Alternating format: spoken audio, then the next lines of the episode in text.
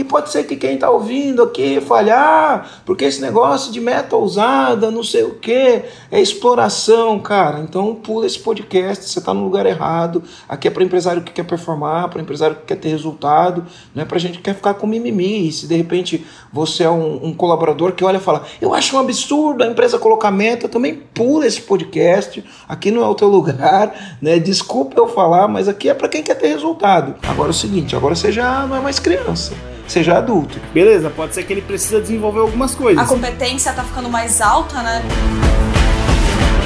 Está começando mais um podcast Empresa Autogerenciável. O podcast que vai ajudar você, dono de uma empresa, a conquistar uma empresa autogerenciável. Meu nome é João. Meu nome é Aline. E meu nome é Marcelo Germano. Gente, que felicidade estar aqui com vocês hoje, de casa, né? Então, um home office podcast.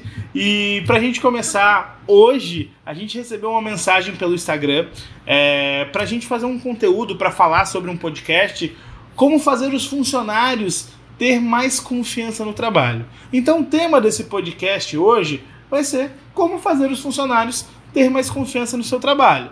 Então eu tenho hoje aqui com meus convidados Aline e Marcelo para a gente conversar sobre esse tema. Brincadeira que chique! Você tem como convidado, que show, hein?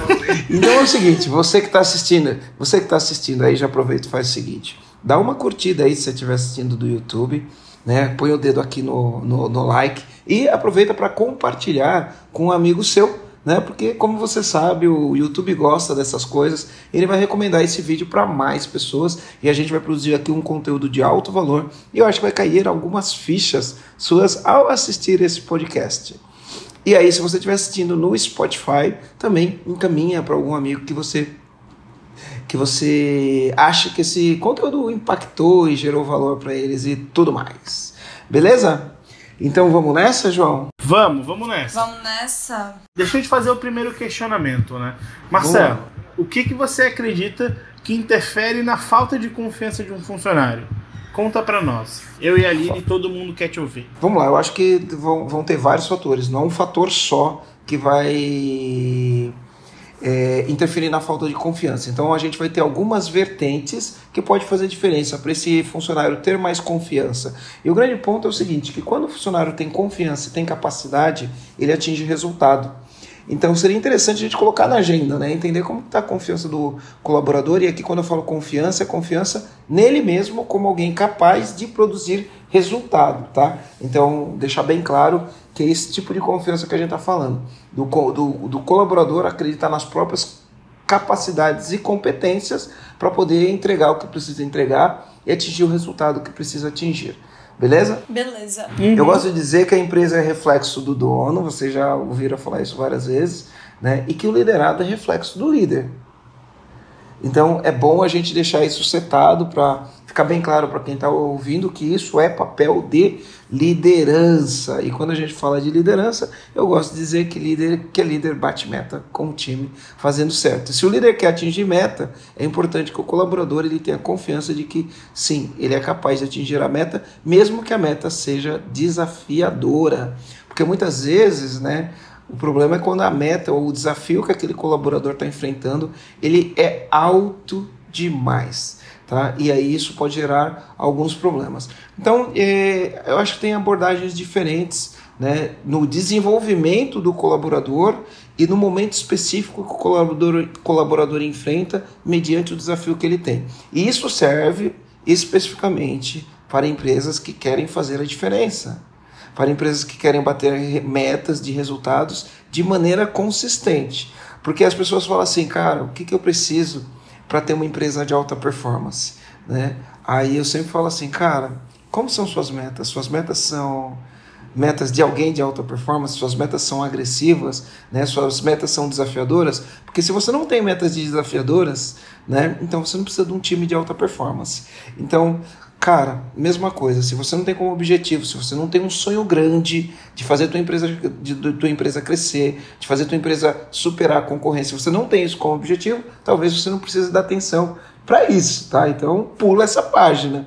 Agora, se você realmente quer são um, um, empresário diferenciado, de uma empresa que cresce, uma empresa que cresce consistentemente, porque ou você está crescendo ou você está morrendo. Talvez seja importante você ouvir o que eu tenho para falar. Pode falar, Aline. Não, eu queria falar, Marcela, que você disse que tem uma, alguns. Um, vários fatores que interferem. É, que interferem no, na falta de confiança do funcionário. Tu consegue citar alguns desses fatores, Marcelo, tu acredita que interferem? Sim, vamos lá. Primeiro é o seguinte: processos, tá? Uh, é, na empresa, né? Na empresa, primeiro que a empresa tem que ter clareza de tudo, clareza de onde ela quer chegar, ela tem que ter muita transparência né, com todos os colaboradores de como ela quer chegar e tem que ter muita transparência de como as coisas funcionam na empresa. Tem que ter muita transparência de como são os processos da empresa. E se os processos da empresa forem bons processos, o colaborador ele se sente mais confiante em executar aquele processo, porque se ele, se ele tem um caminho a seguir, se ele tem uma rota já pré-definida de processos, ele sabe que ao executar aquilo, no final do processo ele vai atingir resultado. Tá? Então é muito importante porque a gente não pode, a gente tem que levar em consideração o fator o ser humano, o, o colaborador que está trabalhando, mas a empresa tem que ter o suporte de estrutura, de processo, tem que ter um processo bem de, desenhado, um processo que dê resultado de maneira previsível e de preferência um processo simples. Se ao executar aquele processo, seguir o processo à risca, no final do, do dia o colaborador dá resultado, isso facilita muito a confiança do, do colaborador. Quanto mais ele faz aquilo, mais craque ele fica, e quanto mais craque ele fica produzindo resultado de maneira consistente, maior é a consistência dele, maior é a, a confiança dele, tá? Porque nada mais dá confiança pra gente, né? Quando a gente executa aquele negócio todo santo dia, todo santo dia a gente produz resultado. Produz resultado, bate meta, comemora meta, isso traz confiança. Agora, se o resultado é instável, ah, eu não tenho um processo, um dia eu faço de um jeito, outro dia eu faço do outro, o processo não é estável e está sempre dando problema lá na ponta, ah, então eu já vou ter que comprometer a confiança. Então, por isso que eu falei tem várias abordagens. Você tem a abordagem de, opa, o processo, a empresa facilita, então é uma abordagem, tá? A outra abordagem é a própria o, o, o, do colaborador, ele com ele mesmo em relação a ele desenvolver as competências, é o desafio que ele tem, as emoções que ele tem quando ele encara os desafios. E o outro papel é o papel do líder, que está ali liderando ele, né?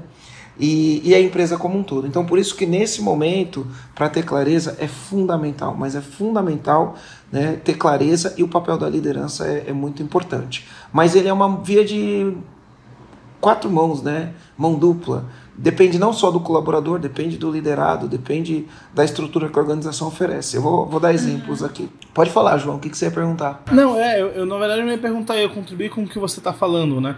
Quando a gente está falando em, é, em coisas que interferem realmente a falta de confiança, eu posso citar alguns exemplos claros que eu acredito, né? É, se a gente faz uma analogia com futebol, a gente gosta muito de futebol, né, Marcelo? Mas se a gente pega um centroavante que ele não tá fazendo gol há 5, 7, 8, 10 partidas, na hora que ele vai chutar uma bola num pênalti, a confiança dele tá lá embaixo. Aquela bola fica muito pesada, fica muito difícil para ele fazer gol. E não é diferente quando a gente está no campo de batalha da empresa. Por exemplo, um vendedor, se ele passa 10, 15, 20 dias sem fazer uma venda, a confiança dele vai baixando, a energia dele quanto isso vai baixando. E aí, quando a gente leva para um âmbito de um time, se o time não bate meta, a confiança também baixa. Então, são fatores. Meta, para mim, é um dos fatores que mais, eh, mais influencia na confiança de um funcionário. Então, se a equipe fica muito tempo sem bater meta, ou se não tem meta, também não tem como elevar essa, essa moral, essa realmente confiança em si mesmo. Né? Eu acho que isso contribui bastante para falta de confiança. O que, que vocês acham? Olha, é, João, eu achei muito interessante essa tua abordagem. Eu acho que tem algumas nuances que é um pouquinho diferente do jogo de futebol, tá? Mas sim, o, o jogador que ele está confiante, que ele entra, ele vai fazendo um gol atrás do outro, um gol atrás do outro, é como se ele entrasse na fase, né? Cara, esse cara tá numa fase boa. No futebol, legal o cara tá numa fase boa, né? Agora, na empresa, ela tem que ter previsibilidade. Uhum. Ela tem previsibilidade. No futebol, não existe um processo que você repete ele sempre da mesma maneira. No, no, no, no futebol, a gente tem uma diferença no futebol que A, a, cada situação de jogo muda, ele, ele, ele é instável. Numa empresa, você não pode ter essa instabilidade. Por que, que é instável? Depende do adversário, depende da, de, do, do, gramado, depende de uma série de fatores. Já na empresa, a gente tem que ter um, alguma coisa previsível. Quer ver? Vou dar um exemplo, tá? Então a gente tem um processo de vendas. Tá? Tem um processo de vendas. E a gente tem lá o pre-sale e tem o sale. Então entra um colaborador certo? O colaborador entra e ele, ou para vender, ou para ser um pré-vendedor. Ele entra numa empresa, ele acabou de entrar na empresa, e aí depois isso vai levar a gente para o lance da maturidade profissional, né? Mas antes de falar de maturidade profissional, vamos dar um exemplo prático. Aí o, o colaborador entra. Bom, para ele poder ter confiança no que ele faz, primeira coisa, ele precisa conhecer o produto. Então ele tem que ser treinado e desenvolvido, de, desenvolvido no produto. Mas o fato de conhecer o produto não faz com que ele cate o telefone, ligue e faça o trabalho dele e atinja o resultado dentro das metas. Faz sentido? Total. Faz, faz sim. Porque quando ele entra, ele está entrando, ele é um M1. Já vou explicar um pouquinho esse negócio da maturidade profissional. Mas, se ele tem um processo que é assim, ó, faça isso, o processo está ali, básico, escrito. É esse o passo, passo a passo. É isso que você faz. Ele entra, começa a fazer. Ele pode estar tá inseguro ali, mas ele começa a fazer. Opa, ele começou a engatinhar. Aí ele vai, está engatinhando, está engatinhando, fez uma, fez duas, fez três. Aí ele já começa a dar os primeiros passos. Aí ele dá um passinho e cai, dá outro passinho e cai. Aí dá outro passinho já começa a dar cinco, seis passos sem cair. Então, o que, que acontece? O que, que acontece quando a gente olha isso? Se você tem lá um vendedor que ele entra, ele tem um processo, esse processo está mapeado, ele segue esse processo, em pouco tempo, e é um processo que já foi testado e comprovado, em pouco tempo ele começa a fazer venda em pouco tempo ele começa a dominar né, a, a, aquele ofício que ele faz. Então ele começa a dominar quais as objeções que ele tem que, que, que mais aparecem, como lidar com cada objeção. E aí, ao fazer isso, ele começa a desenvolver a musculatura que ele precisa para ter confiança e fazer as vendas, certo? E aí, a partir do momento que ele domina, ele vai ter resultado de maneira consistente. Faz sentido? Então, nesse aspecto, o processo é fundamental. Vamos lá. Marcelo, só antes de entrar no, só antes de entrar numa atividade profissional, só para fechar esse tópico que tu abriu, é, tu falou sobre a pessoa ela ter um pouco de insegurança, né, quando ela entra na empresa, mesmo que esteja tudo claro, ela tem um pouco de insegurança. E de todo, eu não acho essa insegurança um fator negativo eu acho essa insegurança até um fator positivo quando a pessoa entra, porque mostra que tem um desafio aí para ela. Porque se ela entra na empresa, ela tem tudo muito claro, ela tem o processo, tem tudo que ela tem que estudar. Mas se ela entra e acha que tá tudo muito, tudo muito fácil, ou tem alguma coisa errada dentro do processo, ou talvez essa pessoa não é a pessoa certa para estar ali e ela não tá tão engajada com a sua empresa. Porque se ela não tá, não tá encarando aquilo como um desafio e não sente um pouquinho de frio na barriga para estar tá fazendo as coisas, tem alguma coisa errada dentro do processo. Então, de todo, eu vejo a insegurança de quando a pessoa entra um fator positivo, que mostra que ela tá comprometida e ela tá preocupada com o resultado que ela vai gerar e com o comprometimento dela. E por isso ela se sente insegura, porque ela tá preocupada. Porque se ela não tivesse. Se pra ela fosse tanto faz como tanto fez, talvez ela não estaria nem insegura, nem confiante, nem nada, ela simplesmente iria executar. Então, por algum aspecto, eu vejo um fator positivo. Então, mas se lembra que eu comecei a falei, falar, logo quando a gente começou, eu falei, olha, isso depende, depende da tua meta, claro. se tua meta é desafiadora ou não. Então, imagina que você tem um restaurante, tá? Imagina que você tem um restaurante. Aí esse restaurante tem muita clareza, né?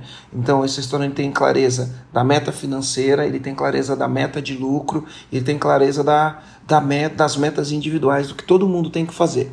Então imagina que nesse restaurante ele tem o salão, e no salão ele tem lá três setores, com várias mesas, três setores. Cada, cada garçom ele é responsável por um setor certo? Uhum. Cada garçom é responsável por, por, por um setor.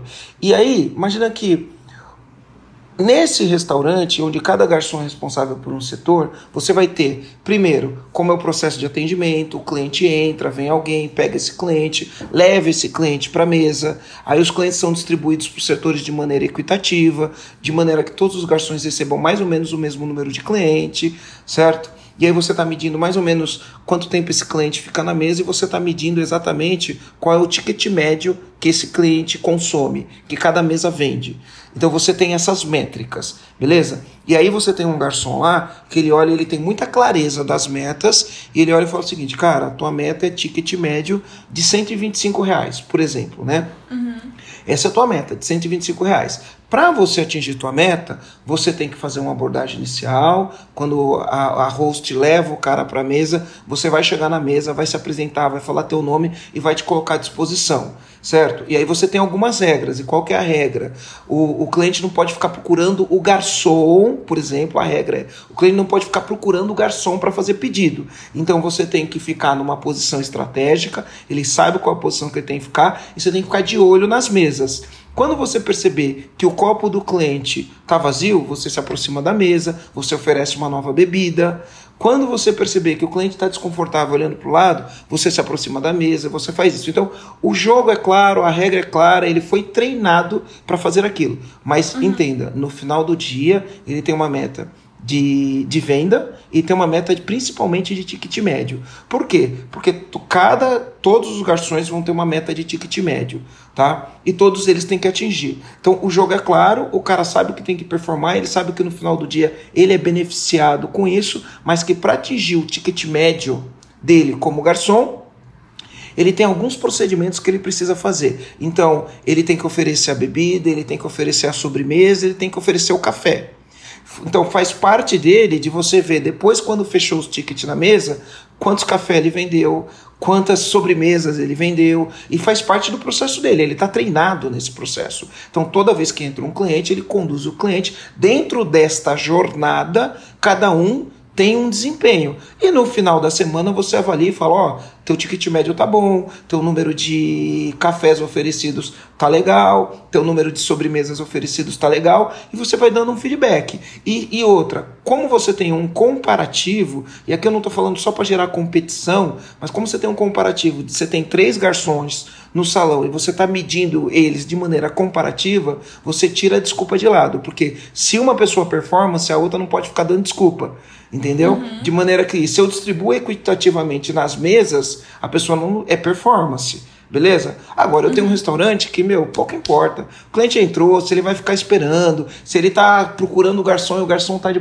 papo furado com um outro garçom, falando do jogo do futebol, falando esse tipo de coisa, você não precisa disso, certo? E aí o que acontece? O garçom ele é treinado, ele executa o processo, ele bate a meta, ele recebe feedback ele vai adquirindo confiança. Ele vai adquirindo confiança. Todo dia, no final do dia, ele olha e fala: Cara, hoje eu bati minha meta de ticket médio. Hoje eu bati minha meta de ticket médio. Ele vai adquirindo confiança em relação a isso, entendeu? E aí ele é um garçom que vai sempre produzir resultado. Ele vai ter confiança para fazer isso acontecer. Faz sentido o que eu estou falando? E isso se aplica para qualquer outra função, não só para uma função disso daí. Então, o que, que acontece? Né? Então, vamos pensar do ponto de vista da liderança situacional. O, o, Blanchard, que ele criou a teoria da liderança situacional, ele não chama, ele, ele, ele fala que a gente tem que ter flexibilidade, né, se adaptar, né, é, como líder, se adaptar para desenvolver as pessoas até que as pessoas atinjam um nível de maturidade. Então, quando eu estava fazendo a, as minhas formações, na minha formação de coach, eu tive aula com um cara chamado Randy, Randy de Stefano. Ele teve uma sacada que ele, ele chamou de maturidade profissional. E ele criou a maturidade profissional M1, M2, M3 e M4. Certo? E o que, que é M1, M2, M3 e M4? M1 ele é comparado a um bebê. M2 é uma criança, M3 é o adolescente, o adolescente e o M4 é o adulto. Então o que, que acontece uhum. com uma criança, tá? Um, bebê. O bebê, o que, que o bebê faz? Chora. Chora. Faz xixi, comida. faz cocô, chora e é isso, né? Basicamente é isso. Né? Ele, ele não tem autonomia, ele não escolhe o que vai comer, ele não escolhe o que vai beber, nada. ele não escolhe a roupa que vai usar, nem nada. O bebê chora, é, só, é um estresse. Ele tem um estresse muito alto. Por quê? Porque ele está lidando com o desconhecido. O que, que é o desconhecido? A vida. Né? A vida é desconhecida. Ele estava lá dentro de uma barriga, quentinho, tudo. E aí ele sai e, e, e ele lida com o desconhecido. Então o que, que acontece? Um, um pai de um bebê, ele tem todo um trabalho de cuidar desse bebê, de nutrir esse bebê. de limpar esse bebê. Né? Então ele tem todo esse trabalho. Aí, se ele fizer um bom trabalho, o bebê vai virar um, uma criança. Ele cresce e vira uma criança. A criança já é diferente do bebê. A criança já escolhe que roupa vai beber, vai, vai, vai usar. Às vezes sim, às vezes não. Ela já tem opções sobre o que vai comer ou não. Ela já conversa, então você já tem um diálogo com ela. Aí, se você fizer um bom trabalho, qual o trabalho que você faz com uma criança? Educação. Você vai educar, vai mostrar quais são os valores, vai mostrar é, por que você faz o que faz, vai alinhar exatamente o que ele precisa atingir. Se você fizer um bom trabalho, ela cresce e vira um adolescente. As pessoas falam aborrecente. Não é não, é um adolescente, virou um adolescente. O adolescente ele já tem autonomia, ele já consegue fazer as coisas por si só, ele já é responsável, se foi criado da maneira correta, pelos próprios atos. Ele já é responsável por fazer a lição de casa dele, sem o pai ter que ficar cobrando, sem ter que ficar supervisionando. Só que qual que é o problema do adolescente? O adolescente ele acha que sabe tudo, e ele é ousado, e por achar que sabe tudo, é ousado, ele vai errar bastante. E quando ele erra, o que, que ele precisa? Ele precisa de punição? Não, ele precisa de suporte, ele precisa de direcionamento, ele precisa de coaching, ele precisa de alguém que fala, cara, eu fiz isso e deu errado, cara, o caminho caminho é esse, ó. Tá vendo aqui? Isso que você fez, isso tem consequências. Se você continuar fazendo desse jeito, como que vai ser lá na frente? Então, se ele receber um bom apoio do líder, um ele desenvolve mesmo, né? isso. E aí e aí ele desenvolve. E aí quando ele desenvolve, ele vai para o mercado de trabalho, ele vira um adulto responsável por si só e ele não vai depender mais de ninguém. Ele é responsável pela vida dele. Ele vai estabelecer as próprias metas, vai ter os próprios sonhos, os próprios objetivos. Beleza? Então essa é a metáfora que eu uso. Aí a gente traz isso para o contexto corporativo. Na empresa, a gente vai ter essas pessoas. Onde está o maior nível de estresse? No M1 M2. O M1 é bebê, ele chora. O M2, né, ele não tem segurança de nada, tá? E aí, quando você vai para o M3 e M4, com adolescente ou adulto, cara, esses caras já têm mais autonomia. Eles já sabem que ele precisa entregar o trabalho, eles já sabem que ele tem que tirar nota no final do ano. Né? Não precisa ficar ali é, paparicando ele tratando ele como se ele fosse um bebê. Você tem que soltar ele, tem que dar autonomia. Então, o que, que acontece? Quando eu falo de M1 M2, o comportamento do líder em relação a essa pessoa tem que ser diretivo. Diretivo no sentido de, cara, faz assim segue isso. Então, o, o líder desenvolve a meta, estabelece a meta, o líder estabelece como será feito, não, não deixa inovar, ele não deixa inovar, ele estabelece: olha, essa é a tua meta, é esse o processo que você tem que seguir e é assim que vai ser feito. Não uhum. deixa inovar, tá?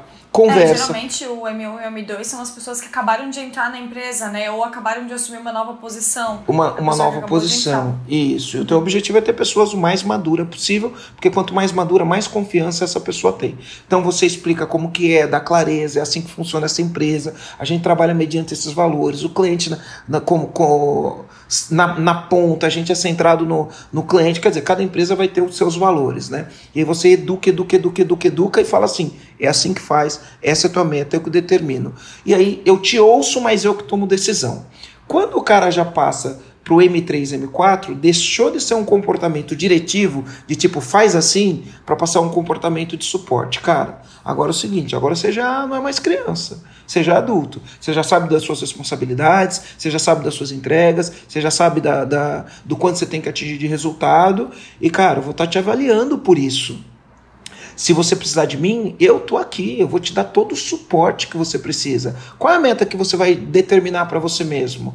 Quais são os planos que você tem para você aqui nessa empresa? O que, que você está precisando de ajuda? O que está te travando? E aí você tem este tipo de conversa. Então, um você é mais diretivo, no outro você dá suporte, você apoia a pessoa. Aí você deixa que a pessoa estabeleça a própria meta. Qual que é a tua meta? Pô, mas essa tua meta que você estabeleceu não está alinhada com a meta da empresa para a empresa atingir a meta, talvez eu precise de uma meta um pouco maior. O que, que você acha? Vamos nessa? Né? Uhum. Ou às vezes ele vai estabelecer uma meta muito grande, aí você fala, legal, né? Legal, tô no seu apoio, acho que a meta tá ousada, parabéns, porque a meta tá ousada, que você precisar do meu apoio, eu tô aqui. Então ele é um, um, um comportamento de suporte. Legal, isso é teoria. Na prática, como que é na prática? Então na prática é exatamente como funciona. Aí você chega lá, o cara vai começar a atender a mesa, então você treina o cara. Você mostra pro cara como que ele atende a mesa, você mostra para ele como ele aborda o cliente, não deixa ele inovar muitas coisas, não deixa ele criar coisas novas. Beleza, ele tá fazendo. Aí, cara, esse cara já desenvolveu, já dominou o processo, já atende o cliente, ele já sabe da responsabilidade dele, ele já é um M3, M4. No final do dia ele tá controlando, ele tá sabendo, ele sabe quanto tempo o cara fica na mesa, ele tá de olho, ele chega lá. E aí esse cara pode inovar. Ele pode chegar e falar, pô, vem cá, eu tô afim de tentar uma coisa diferente aqui que eu acho que vai dar resultado. E aí ele começa a trazer inovação. Né? E aí você apoia, você dá suporte, você tira as barreiras da frente, você, você deixa ele conseguir o resultado. E aí você vai ter um cara que tem autonomia, que é responsável, ele é o dono do setor dele, tá?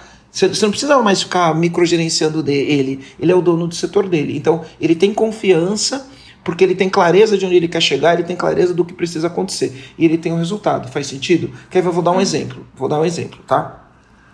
Uh, eu tenho o João hoje, que o João domina o processo dele completamente. Ele mexe no processo, ele faz do jeito que ele quer. Inclusive, né, na hora de determinar a meta, ele é responsável por falar, cara, eu vou buscar tanto de meta, beleza? E eu tenho a Naya que está chegando no processo agora. Qual é a diferença entre um e o outro? Meu, o João está super confiante, porque ele repete aquele processo consistentemente. Ele vende toda semana, ele vende todo mês, ele está acostumado a vender, ele está acostumado a receber o não, ele está acostumado, ele sabe que faz parte, mas a conversão do João é muito alta, então ele tem muita confiança de estar tá vendendo sempre.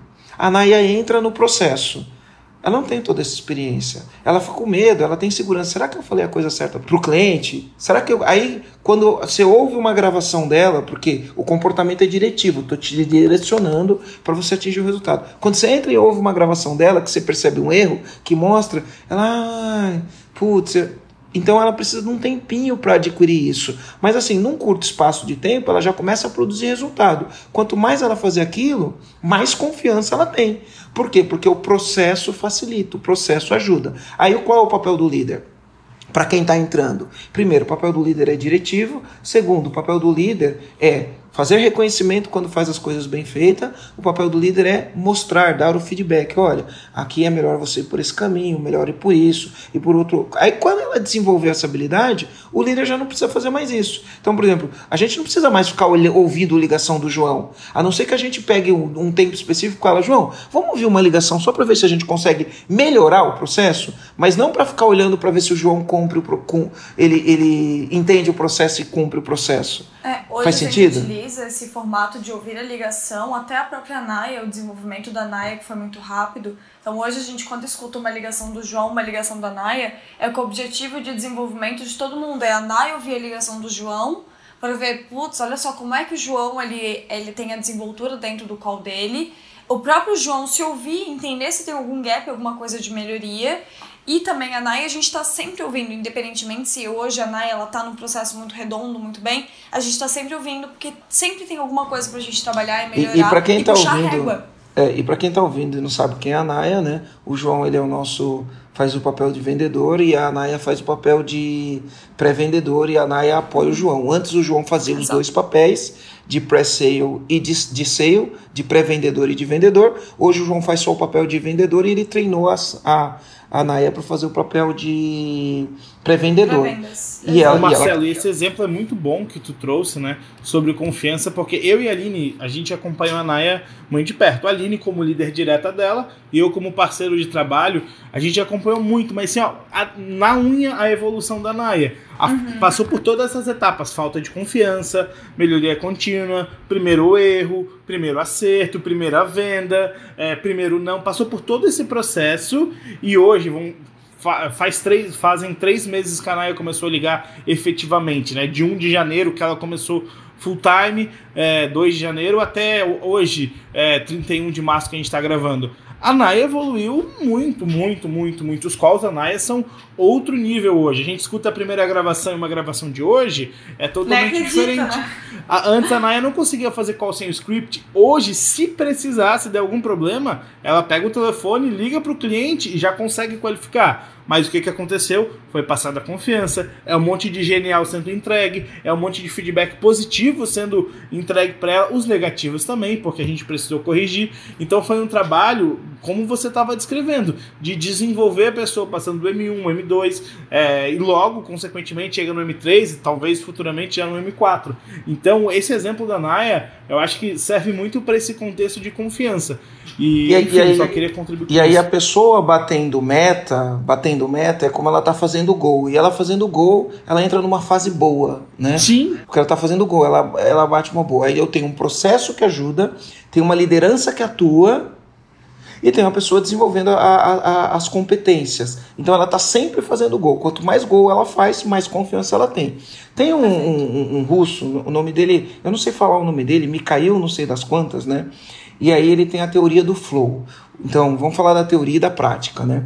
Então, o que é a teoria do flow? Ele fala que você vai ter sempre um quadrante, e esse quadrante você vai ter né, o desafio, que pode ser alto ou baixo, e aí você vai ter as competências do colaborador, que pode ser alta ou baixa. E a gente monta um quadrante, competência versus desafio. O que, que acontece? Como empresário que quer ser bem sucedido, você vai ter que sempre jogar um jogo de desafio alto. Então você tem que ter metas ousadas, desafio alto, tá? E pode ser que quem está ouvindo aqui fale, ah, porque esse negócio de meta ousada, não sei o que, é exploração, cara. Então pula esse podcast, você está no lugar errado. Aqui é para empresário que quer performar, para empresário que quer ter resultado, não é para gente que quer ficar com mimimi. E se de repente você é um, um colaborador que olha e fala, eu acho um absurdo a empresa colocar meta, também pula esse podcast. Aqui não é o teu lugar, né? Desculpa eu falar, mas aqui é para quem quer ter resultado. Tanto para colaborador que quer ter resultado, quanto para é, dono de empresa que quer ter resultado. Até né? porque meta não é pra empresa, meta é pra vida. Meta é para É, vida, a gente exatamente. tem que ter resultado na vida. Então o que acontece? Quando você tem um desafio alto, se você tem um desafio alto, um processo bom e você tem uma competência alta, você é altamente qualificado para aquilo e é um processo replicável, o que, que você faz? Você entra em flow. O que, que é o flow? O estrado do fluxo. É, você tá fazendo gol um atrás do outro, entra jogo, sai jogo, você parece o Gabigol, sabe? Você entra no fluxo, começa a fazer um gol atrás do outro. Esse é o estado do flow, sabe? Você se diverte jogando. Você tá feliz jogando, você se diverte jogando. Isso é flow, né? Vo- Você está em estado de flow. Por quê? Porque você tem um desafio alto, você tem a competência alto e o processo ele é bom. Beleza? Aí, aí o que acontece, né? É, você pode ter competências, competências baixas, ou seja, a pessoa entrou, quando ela entrou, ela ainda não tem competência porque ela não conhece o produto, ela não conhece o serviço, ela é, é tudo um cenário novo, ou seja, a competência dela ela é, é baixa. Ela está de, de, de baixo para médio dependendo do processo seletivo, certo? Só que o desafio tem que ser sempre alto. O empreendedor tem que ter um desafio sempre alto, independente do cara tá chegando agora. Só que o cara que chega, quando ele pega um desafio alto e ele ainda não tem as competências, ele pode entrar num estado do que a gente chama de ansiedade. Existem outros, tá? Mas eu vou focar só nesse. Do, ansiedade, ou seja, cara, eu entrei nessa empresa, essa empresa aqui é uma empresa que quer crescer, eu também quero, eu anseio crescer e o desafio é alto, tem meta, eu preciso bater minha meta, mas eu estou inseguro. Por quê? Porque eu não tenho as competências. E aí o que acontece? Se o dono da empresa chega larga o cara lá e fala, se vira nos 30, toma que o filho é teu, cara, esse cara vai estar sempre no estado de ansiedade. Aí quando vai chegando perto do mês que o cara não bateu a meta, o dono da empresa chega lá e fala, cara, não bateu a meta. Cara, você vai deixar o cara sempre em estado de ansiedade. Por isso que você tem que entender o lance da maturidade, você tem que direcionar o cara, direcionar o cara, até que ele consiga andar sozinho. Você fala, cara, já é um adolescente, ele já sabe que o filho é dele. Não é toma que o filho é teu. Então você tem um papel de direcionar esse cara, tem que ser diretivo, direcionar esse cara para atingir resultado. Igual a gente tá fazendo com a Naya. Acredito que mais, mais um mês ela já é um M3, já não precisa mais de direcionamento. Você vai conversa com ela é só. E aí, Naya, bateu tua meta? Como que tá a tua meta? Quantas ligações você fez? Quais foram as quali- qualificações? Olha os seus indicadores aqui. Aí é parabéns, parabéns, pô, tá com dificuldade? O que, que você tá sentindo? E aí essa conversa. O que, que você tá sentindo que você tá travando? E aí você começa a ter esse tipo de conversa com o teu colaborador. Então, assim, como a meta é alta e a competência é baixa, ele fica em ansiedade. Quando ele está em ansiedade, você precisa desenvolver competência. Como você cons consegue desenvolver competência? Acompanhando, direcionando, fazendo junto, mostrando, reconhecendo cada pequeno progresso, reconhecendo cada pequeno progresso que ele tem. E aí ele vai, a competência dele vai aumentando, vai aumentando, ele começa a ver resultado, começa a ver resultado, a confiança aparece a confiança do liderado, a confiança do líder, porque o líder passa a confiar no colaborador, né? Ele passa a confiar e o resultado aparece. Sabe o que acontece? É, muitas vezes o dono da empresa ele faz microgerenciamento. Se você faz microgerenciamento, se você faz microgerenciamento, dificilmente o cara vai ter confiança. Dificilmente, porque ele fica infantilizado. Né? E o que, que é o microgerenciamento? O microgerenciamento é ser tá ali em cima do colaborador toda hora, olhando detalhe por detalhe, e você não deixa o cara trabalhar, tá? Porque você é inseguro, então você delega, mas não delega, e você fica microgerenciando a atividade. Não deixa ele experimentar a atividade, você não, não direciona. Não, e, e esse lance da segurança, né? Do microgerenciamento, que você trouxe, trouxe esse ponto importante, a gente não pode esquecer de ressaltar que confiança é uma via de mão dupla. De mão dupla. Se eu não confiar no meu colaborador, dificilmente ele vai confiar em si mesmo. Então eu acredito isso. É, hoje o João está no M4 é, porque ele tem uma confiança do outro lado muito grande. O Marcelo sabe, ó, manda para o João que ele vai fazer isso. Ali ele fala, ó, manda para o João que ele vai resolver a situação de venda. Então vocês confiam em mim, confiam no meu trabalho e consequentemente quando eu entro num call de venda eu também confio no que eu vou fazer, mas também em todo o processo. É, e só queria ressaltar que confiança é uma via de mão dupla. Se, se o teu funcionário não está se sentindo confiante, beleza, pode ser que ele precisa desenvolver algumas coisas. Mas será que você está confiando no trabalho dele? Você proporcionou as coisas para confiar no trabalho dele? Enfim, é um questionamento que a gente precisa se fazer nesse momento. É justamente esse ponto do infantilizar, né, João? Eu acho que é bem esse ponto que o Marcelo falou, que é até entrando num contexto de nosso aqui, o Marcelo ele me deu um feedback semana passada, porque entraram quatro novos EAGênios, né? Quando entram quatro novos EAGênios, a gente pensa, bom, são quatro novos M1 entrando dentro do EAG. São quatro novos bebês. A tua a postura é, como o Marcelo falou, é, gera um estresse muito maior, enfim, você precisa ter um acompanhamento muito maior com essas pessoas. E o Marcelo me deu um feedback de que eu poderia estar infantilizando essas pessoas, de estar querendo cuidar demais quando talvez eles já estivessem engatinhando para uma criança que é a hora deles começarem a levantar e ralar o joelho. Eles saberem que estão fazendo certo ou errado e não de eu ficar o tempo todo segurando na mão para que eles nunca, nunca caiam e tudo mais. Então, o Marcelo me deu esse feedback que foi muito importante para mim. E até falando do contexto da, da Naya, enfim, é, a Naya, ela já estava com uma segurança, né, é, em termos de fazer ligação no processo dela como pré-vendas. E dei hoje, hoje mesmo eu dei mais dois desafios para ela, que depois até compartilho com vocês, mas não vou dar spoiler ainda. Mas dei dois desafios pra Naya porque eu entendi que, cara, tem mais coisa aí para ela desenvolver que vai ajudar. Hoje ela talvez ela já estava em, começando a entrar no tédio, talvez, que ela dentro do flow tem a parte quando a competência tá ficando mais alta, né? E, só que o, e desafio, desafio não, não tá é tão alto. alto. É, é. Exato. Você, você tem também o, o, lance da pessoa ter muita competência e o desafio ser baixo. Aí é tédio. Exato. Vira Exato. tédio, né? Uhum. Então eu dei mais desafios pra ela que na hora ela olhou pra mim e falou assim. Eu falei, como é que você sente? Ela me sinto desafiada. Eu falei, que bom. É esse isso é o objetivo. aí. Porque esse é o objetivo. Porque se ela me falasse, não, acho que pra mim vai ser bem tranquilo fazer isso. Eu já falei, peraí, vamos parar, vamos trocar o desafio, vamos inventar outra coisa. Então é importante a pessoa estar tá sempre na corda bamba de, de, em termos de não estar na zona de conforto, né? Ela tá sempre desconfortável é. para estar tá em coisas novas, desafios novos. É, só para a gente não perder a linha aqui, que eu falei de microgerenciamento, né? O que, que é um microgerenciamento? É um controle excessivo do líder, tá? Como o líder não confia na equipe, é um controle excessivo do líder. Vou dar um exemplo de como isso se manifesta. O colaborador vai lá, ele tem autonomia para fazer alguma coisa, ele vai e faz. E aí o dono ele pega e faz assim. Então, se, primeiro, é, ele não deixa fazer nada sem pedir autorização. Ó, se eu for fazer qualquer coisa, vem aqui pedir autorização. Então, é, ele não tem permissão para ter autonomia. Tudo tem que pedir permissão para o líder. Então isso vira microgerenciamento e aí o cara não faz nada porque precisa pedir permissão. Então você infantilizou ele. Ou quando ele faz, e aí alguma coisa dá errado, porque quando ele se dá autonomia ele faz alguma coisa, pode dar errado. Aí você vai olhar e falar: Cara, mas quem mandou você fazer desse jeito? Não era para você ter feito desse jeito sem ter falado comigo antes.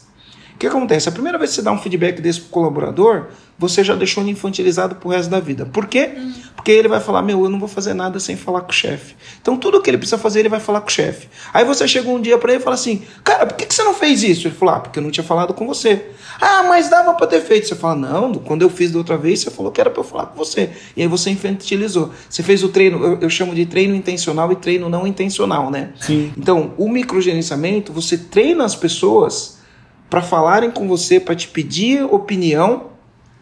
E só faz se você deixar, senão, você, senão não faz. E você, como líder que precisa sair do operacional e focar no estratégico, você precisa de gente que tem autonomia para fazer as coisas acontecerem. Vou dar um exemplo do microgerenciamento que a, que a Aline estava fazendo, tá?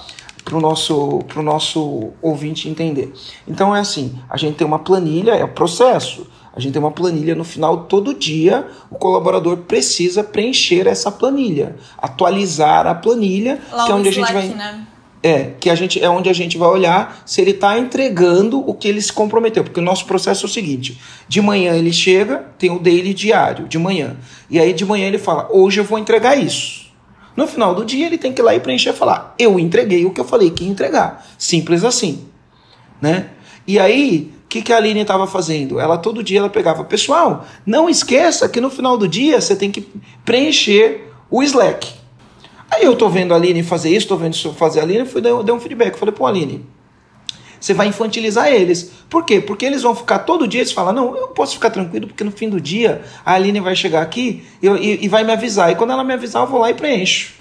Então é, ela se tá... ela não me avisar, depois a culpa é da Aline que não me avisou. É, depois se eu não preencher, tipo assim, a Aline não me avisou, ela não me avisou, eu não preenchi. Falei, Aline, Sim. você está infantilizando ele, está tratando ele igual as crianças. É assim, ó, a regra é clara, existe um processo. No começo do dia você vai falar, hoje eu vou entregar isso. E no final do dia você tem que falar, foi isso que eu entreguei. Atingi ou não atingi. É, esse é o processo. Agora, ele sabe que no final do dia ele tem que fazer isso. Se ele não fizer isso no final do dia, no dia seguinte, a Aline vai dar um feedback, vai falar, cara, o processo está claro, você precisa seguir o processo, você não seguiu o processo. E o processo é: você precisa atualizar na ferramenta o resultado que você gerou e você não atualizou. E aí, no processo de avaliação e no processo de feedback, né, ela vai trabalhando isso no contexto de liderança de desenvolvimento do colaborador. E aí ela pode dar um feedback e falar: olha, é o seguinte, deixa eu te mostrar aqui toda semana, pelo menos três vezes por semana, eu tenho que vir aqui e falar com você porque você não atualiza o Slack. Desse jeito não dá para trabalhar. Então, ela, aí ela exerce a liderança. E quando o cara atualiza e está sempre batendo meta, qual que é o papel da Aline? Cara, bacana demais, ó, você sempre cumpre o processo, você sempre atualiza, tá batendo a tua meta a maioria dos dias, está conseguindo entregar. Aí ela cons consegue fazer isso. E essa parceria de ela chegar com o colaborador e falar: que legal, cara, ó, você está entregando, entregou 95% das coisas que você se comprometeu, bateu tua meta, atingiu o teu resultado, parabéns, a empresa bateu uma meta no final do mês, comemora, você faz parte desse time, eu gosto disso. Isso desenvolve a confiança. E ao desenvolver a confiança, porque quando o chefe chega, parabéns, você fez não sei o quê, é igual a galera comemorando o gol né? Quando se faz o gol, a torcida não comemora. Então, o chefe nessa hora, ele faz o papel da torcida, ele comemora, né? Bate palma, comemora, grita o nome, né? Hoje tem Tira gol do Gabigol, é, hoje tem gol do Gabigol, né? Então, o pessoal já sabe até que time eu torço, né? E aí, você desenvolve a confiança do colaborador dessa maneira. Então, eu, eu, eu, eu quis trazer um contexto de uma maneira assim, simples, para as pessoas entenderem que não é um bicho de sete cabeças. Mas, de novo, vai depender da própria pessoa querer passar por isso. Por quê? Porque ela tem emoções, ela tem medo, tem tudo isso. Vai, querer, vai depender da pessoa querer passar por isso, vai depender de um processo da empresa muito bem estabelecido e vai depender, depender de um líder atuante. Se você tem essas três coisas, um bom processo, uma pessoa que está afim, uma pessoa que está afim, se você tem um líder que está ali acompanhando, cara, isso vai acontecer. E é lógico que a gente não pode esquecer, né? Que eu falo, líder que é líder bate meta com o time, fazendo certo. Cara, a meta tem que ser ambiciosa. Então, ah, a pessoa está na ansiedade, então vou abaixar o desafio para ela. Porque aí ela entra em flow. Cara, se você abaixar o desafio, ela não entra em flow. Para você, para ela entrar em flow, para ela entrar em flow, você tem que aumentar a competência para ela enxergar que é possível. Porque você fala assim pro, pro vendedor, cara, é possível você vender 500 mil por mês. Dá um frio no coração. Ele fala, 500 mil por mês? Não, é muito difícil. Não, é possível. Aí se você falar, não, vou dar uma colher de chá, vou colocar a meta dele de 300. Quando ele vender 300, ele não entrou em flow, porque ele vendeu 300. Mas quando ele vender 500, você fala, cara, eu vendi 500. Quando ele vendeu 300, ele vendeu 300. Era uma meta que qualquer um faria. Mas quando ele vender 500, porque o processo é bom, ele fala, cara, eu vendi 500. Aí no segundo mês ele vende 500, ele fala, cara, eu vendi 500. Pronto. Entrou na fase boa. A confiança dele está em alta, ele já chega com confiança, ele já chega sabendo o que tem que fazer, ele já chega achando que ele é o cara e é bom, né? Não é arrogância, né? E o líder está ali, né? Fazendo o papel dele. E já chega sabendo que ele pode fazer isso. E aí você desenvolve a confiança do colaborador. Agora, se você colocar o colaborador lá, falar, se vira nos 30, não vai rolar. Se você joga o, o, o garçom no meio do teu restaurante fala, cara, atende aí os clientes, não vai rolar. Sabe? Se você não faz suas reuniões com ele para falar, ó, oh, esse setor aqui tá vendendo mais que aquele, cara, o que, que você está fazendo de diferente que o outro não tá, né? Se, então, é assim, ó, isso serve para qualquer negócio. É para um restaurante, é para uma empresa igual a nossa, é para uma empresa igual a Luma, é para uma empresa igual a Connect, que são as minhas empresas, é para uma empresa. Se o cara da quitanda tiver isso, ele vai ter resultado. Serve para qualquer empresa. Sim, perfeito. E sim, a gente, eu acho que fica como como grande aprendizado, né? É ter processo, é ter pessoa afim e é ter um líder para acompanhar é, junto para bater meta com o time fazendo da maneira correta, né? Então, é. acho que confiança é uma via de mão dupla, mas confiança precisa de alguns fatores que o Marcelo é, trouxe dentro desse podcast. Gente, muito obrigado. Foi incrível Só... passar essa tarde com vocês. É, vocês que estão escutando aí, dá um joinha, dá um like, compartilha com um amigo, posta no Instagram. É, a gente gosta muito quando vocês compartilham com um amigo. Não só nós, o amigo de vocês também gosta. É, qualquer coisa, manda um direct pra gente dizendo como é que tá essa confiança do colaborador de vocês depois desse podcast. E nos vemos toda quinta-feira às 6h41 no 6 YouTube. 41 6h41 no YouTube e em todas as plataformas de podcast. Oh, mas a minha preferida é Spotify. Então, Sim. vai lá no Spotify. A minha também. É a minha preferida. Beleza? Marcelo, Alina. Tchau. Fui. Valeu. Tchau. Falou.